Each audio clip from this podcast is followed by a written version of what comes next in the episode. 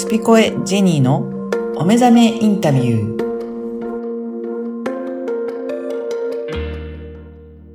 こんにちは、小ラボの岡田です。こんにちは、ジェニーです。ジェニーさんよろしくお願いします。よろしくお願いします。あの、前回まで、えー佐藤正樹さんのインタビュー聞いていただきましたが、あの、ジェニーさんインタビューしてどうでしたかね？そうですね、あのーもうすでに私が佐藤ちゃんと出会う前に、もう佐藤ちゃんが、あのー幸運はなぜ向こうからやってくるのかっていう本を出してて、はい。で、その出したにもかかわらずですね、その宝地図のところにうんうん。あのーまあ、一緒になったんですけども、その宝地図に来る人たちっていうのは、まあ、これから自分の夢を叶えたいとか、うん。そういう人たちが大半なんですよね。はい。なんで、なんで来たのかなっていう ところを、はい。まあ、そのセミナーを通して、それこそお互いの人生の、えー告白をしていくんですけれどうも、んその時にもう私すでにいろんな人のお話を一人一人聞いた時に、はいあ、これ全部情熱大陸だなと思ったんですよね。はいはい。だからもう本当にその時間が、あのー私にくれたものは、実は今思えばこのポッドキャストを、うん。あの、やるうんこ。とのベース、うん。人のストーリーはうん。必ず人を感動させるし、元気を、あの、与えられるっていうことを、もっと自覚して知ってもらいたいなって、うん。えー思った時だったんですよ。うん。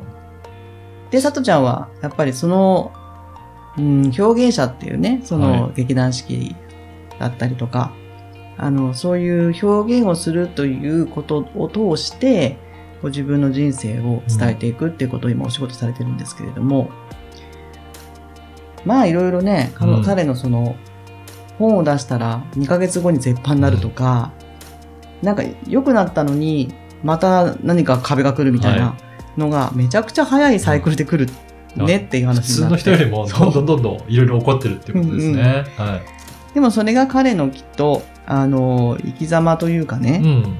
えー彼の人間的ポテンシャルの、うん。まあ、挑戦を、まあ、神様が与えているのか、はい。あの、ますますますそれをきちんと受け止めて、また、こう、糧にしていくうんんだろうなと。うん。で、そのストーリーがまた人を感動させていくんだな、っていうのをうんえっ、と、見て取れましたし、はい。自分も自分なりにやっていこうとうんうん。思った次第です。そうですよね。はいで、それを、なんか、いろいろ起こったところも、うん。まあ、あの、前回でもそうですけど、開示していく、うん自分こういう風になったんだっていうのも、しっかりとなんか伝えていくこともすごく大切なんじゃないかなっていうふうに思いますようね。んうん。最近思うんですけど、やはり、あの、実は私は過去こうでしたみたいな話って、そう見えないって、はい大体皆さん大変なところからそうですよね。来てるので、うん今だから話せますけど、うん。でも話しながらやっぱみんな涙、うん。あの、したりして。でもそれが、なんか自分のストーリーではないけれども、うん。どっか共感できるものであったり、うんまあそこで自分たちにもう元気が湧くっていうことで言うと、あの、やっぱ開示ってすごくね、うん。必要なんですよね。そうですね。自分だけじゃなくて。うん。うん相手の方にとってもっていうことですね。うんうんだから、ジェニーさんが本当今までもいろんな方インタビューされてきましたけど、やっぱりそういった意味でもいろんな方の人生を聞いていきながら、うんまあそれを聞いてるリスナーの方だったりとか、あの本当に話してる方自身もいろいろ整理できたりとかっていうことで、やっぱりこうやってお話を聞くのってすごく大切な部分ありますね。。ありますすね。うん。自分が今聞きたいと思っていることがたまたま聞けたりとか、うんうん。あ、この人にもそんな過去があったのねっていうのがあると、うん。自分もできそうな気がするし。うんうん。うん。で、聞いていくと、やっぱりなんか、行動してみようかなっていう、そんな前向きな姿勢にもなってくるような気がしますね。そうですよね。うんあの、今またね、ちょっとこうコロナの影響で、はいなかなか行動に自由が利かない部分もあるんですけども、うん。であればこの時間をね、まあ行動を移す前の、うんまあ準備段階として、はい。えー何かこうやりたいことを明らかにして、うんうんその対するなんか、えー調べたりとか、はい。まあ本当にあの行動が自由になった時に、すぐに出発できるように、はい。あの、準備できるような時間と思えば、うん。すごく有効な時だと思うんですよ。そうですね。うん。ジニーさん自身も結構いろいろ、この時期でも動き続けたりとか、うんうんいろいろ行動されたりとかしてますけど、やっぱりそうやって動いていくことってすごく大切なんですかね？そうですね。私自身はもう動いてるの多分、はい。あの、ストレスで死んじゃうタイプなんで、はい。あの、まあ動いてますけども、動きながらやっぱり見える世界が、うん。今までではないような異常事態だったりするじゃないですか、今って。はいでもそれやっぱり、外に出てね、うん。見て、見ていると、うんあの、テレビで言われてるようなものではない部部分もあるし、はい。そうなった時に、やっぱり自分の目で見て、自分の、えー、なんていうかな、フィルターっていうか、うんうん。を通して、あの、しかわかんないことってあるじゃないですか。うん。だから、行動はやっぱり、あの、まあ、百分は一見にしかずということで、はい。あの、大切ですし、行動を通して結局体験っていうのが必ずついてくるので、体験はやっぱり、あの、その人の人間味をね、あの、まあ厚みをも、う持つと、持たせるっていうことで言うと、やっぱ魅力的に感じる人って、うん。やっぱ行動的なんですよ。なるほど。はい。はい。なので、あの、やっぱ行動イコール魅力の比較、うん。あ、ごめんなさい、えっと比例？うん。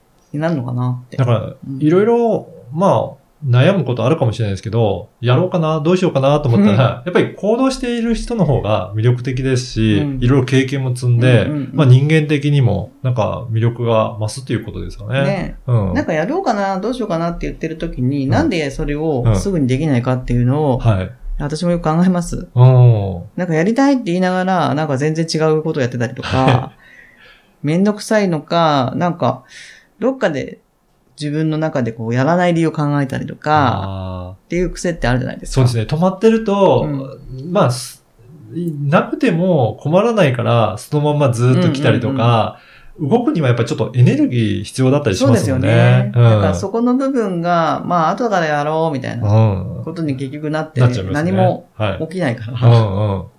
最近もう私も、あの、やるって決めたらやればいいんですよ。おって思うように。にして、はい。あの、5秒ルールっていうのもね、あの、今、巷に流行ってますけど、はい。もう5、4、3、2、1、はい、やるはい、っもうやる。ていう 習慣をお今はい、構築しつつあります。じゃあもう、やるって決めたら、もう迷わず、カウントダウン始めちゃうんですね。そうそうそうそう、カウントダウンして、もうやめ、やっ、やってて。はい、次っていう風に、やっていく方が、実は楽ですね。やっぱりその行動量は、やっぱりすごく比例してくるということですね。うんうん。行動量イコール比例イコール、うんあの、人間力増すっていうことと、はい。あの、やってみないとわかんないことってみんなちょっと怖いじゃないですか。はでもそれをやっていくことの、うんことが実はリスクヘッジなんですよね。あ逆に、あの、やらないでいろいろ防御するわけではなくて、うんうん挑戦していく方がリスクヘッジになるっていうことなんですね。だ応用力、応用力つくじゃないですか。そうですよね。うんうん。例えば火事になりましたと。火災保険に入ってますと。うん。それは一つのリスクヘッジだけど、じゃあ実際、うんあの、その火災保険そのものがね、火を消せるかって消せないから、うんそうですね。水を持ってきてかけなきゃいけないっていう、そういう知恵っていうのは、あの、あるわけで、うんその行動に出た時に火って消えるから、うん。そういう物理的な部分と、うんあの、知識的な部分っていうのは、もちろんありますけど、はい。なんかそういうところの本当に現場を見てう、ん。どうしようこれっうん。てうん思うときに、でもこうしたらいいかもしれないっていうことを実行していくほど、うん。やっぱサバイバル能力ですうか、んうん。がつきますよね。そうですね。だからそれやってみないと、その行動が良かったのか、うん。悪かったのかってうん判断もつかないので、かないし。だから何度も何度もやっていって、そこで経験を積んでいくっていうことなんですね。うんうんうんもうこれじゃなかった、あっちに行けばよかったとか、だったらあっち行けばいいんですよ。いいいんですね。もうそこで そうそうい行動すればいいんですね。もうここで、んああ、もうあっち行けばよかったあって、ー例えば後ろからなんか怪物が追っかけてきて、はい。あの、どっちの道に行けばいいんだろうって言って、で、どっちの道にも、あの、先が見えなくても、自分が通った道が間違ってたと。はい。しても、うん。どうにかもう逃げ切らなきゃいけないじゃないですか。うん。うん。で、その時、に、ああ、ごめん、私間違えてたって言って、その場で、うん。あの、会場にやられちゃうよりは、うん。どうにか逃げ切るっていうことを、っていう起点を聞かせるっていうことは、まだまだうん生きる力ってあるわけですよ。そうですね。そういうことを言っているんじゃないかなって、行動って。なるほで行ど。動した分だけリスクは減っていくんですよね。おー。ね、なかなかその辺の発想が難しいと思うので、皆さんも、あの、ぜひ挑戦してうん、行動してみて、なんかその辺の経験を積んでいくと、ジェニーさんの言うことがより身に染みて わかるのかなって思いますね。人のことはあんまり言えないんですけど、はい。そういう自分が行動したいなと思ってる分野の、で、もうやっちゃってる人のうん。近くに行けば、あ、なるほど。うんうんまずは、どうやったらいいんですかって知恵もいただき、うん。ああやったらいいんじゃないっていうアドバイスをもらって、うん。やってみたら、もちろん壁もあるし、はい。でもその壁も、あ、うん。来た？その壁もまた、あの、越えればいいかなって、あ、俺も越えてきたわって言われたら、あ、じゃあ越えますってうん。なるじゃないですか。そうですね。だから世の中にはそれでいっぱいいろんな経験した人がいるので、うんうん。まあそういったところの人と会っていくと、またそういった知恵もうん授かることができますね。ね、だってうん絶対に私たちうが、んうわーと思ってるようなことを経験してる人たちっているので、うんうんいなくないですよ。私たちが第一人者じゃないから。はい。助けて、こんなことが起きてるって言ったら、あ、それはねって。誰かしらが教えてくれるはずなんですよ。うん。でも言わないから、確かに。わかんないじゃんっていう。そうですね。だから一人で思い詰めないことがいいかもしれないですね。うんずーっと考えすぎて、誰の助けにも、あのー、得ようとせずに、うんうんうんそのまま一人で悩んでいたら、なかなか解決も難しいかもしれないですね。ね、悩みってね、うんあの悪いことで本当あ本当にないと思うんですよ。はいただ、もう誰かのため、誰かのためじゃない、自分がそんな悩みを持ってるってことを知られたくないとうか、ん。恥ずかしいとかね、うん。人に迷惑かけちゃうとか、うん。っていうふうにずっとみんな考えちゃうじゃないですか。はい。でもそれって、あのー、独りよがりといううか、ん。逆に言うと、あのー、人って誰か助けたいんですよね。うん。うん。だから苦しかったら言ってねとか、なんかあったら、あの、助けになるからねって言うじゃないですか、皆さん。はいまあ、それが社交辞令でも、うん。でも本当に助けてってなった時うに、ん。やっぱ助けてくれますよね。そうですね。うんなので、無理してね、頑張んなくてもう、ん。助けられた分どっかでまた返せばいいんで、はい。ですよはい。はい。ただそれは、きちんと、まあ、佐藤ちゃんも言ってましたけど、うん日頃ちゃんと努力してる人からが優先ですよね、うんやっぱり。そうですよね。なんか、うん何にもしてないので助けていいって言っても、はい。あの、うん？ってなるんで、まあ、あの人すごい頑張ってるから助けてあげたいとか。だからそのためにもいろいろ行動して、うんなんか動いてやってるっていうのが分かれうば、んうん。まあ努力しててもなかなか成果出ない人にはちょっと助けてあげようかなって、うんうんやっぱりそういう気にもなりますしね。ですよね。うんだから、なんかその、日頃の人、その人のことを知らなくても、やっぱもう表情でわかるというか、はい、はい。あの、ちゃんとやってきてるのにどうしてっていうのを、あの、じゃあ何やってきたのかって玉押ししなくてもね、うんその人の雰囲気で、あ、はい。やってんだろうな、きっとっていうのって、わかりますよね。よね。うん。何もやってない人は何もやってないオーラが出るから、はい。本当かなってなっちゃうけど、うん。まあ、そういうふうに開示って自分もそう楽になるしあの周りの人にとってもうん人を助けてあげられるチャンス、うん。ということで相乗効果な体験ができるっていううん。やっぱりこれは人間同士だからですよね、はうん、人ってすごくやっぱり深いなって思います、い。ねうんぜひ、またこれからもいろんな方インタビューしていただいて、い、ろんな方の体験を、うんうんぜひね、この番組でもお伝えいただければなと思います。はい、はい。えー今回もどうもありがとうございましたあり。がとうございました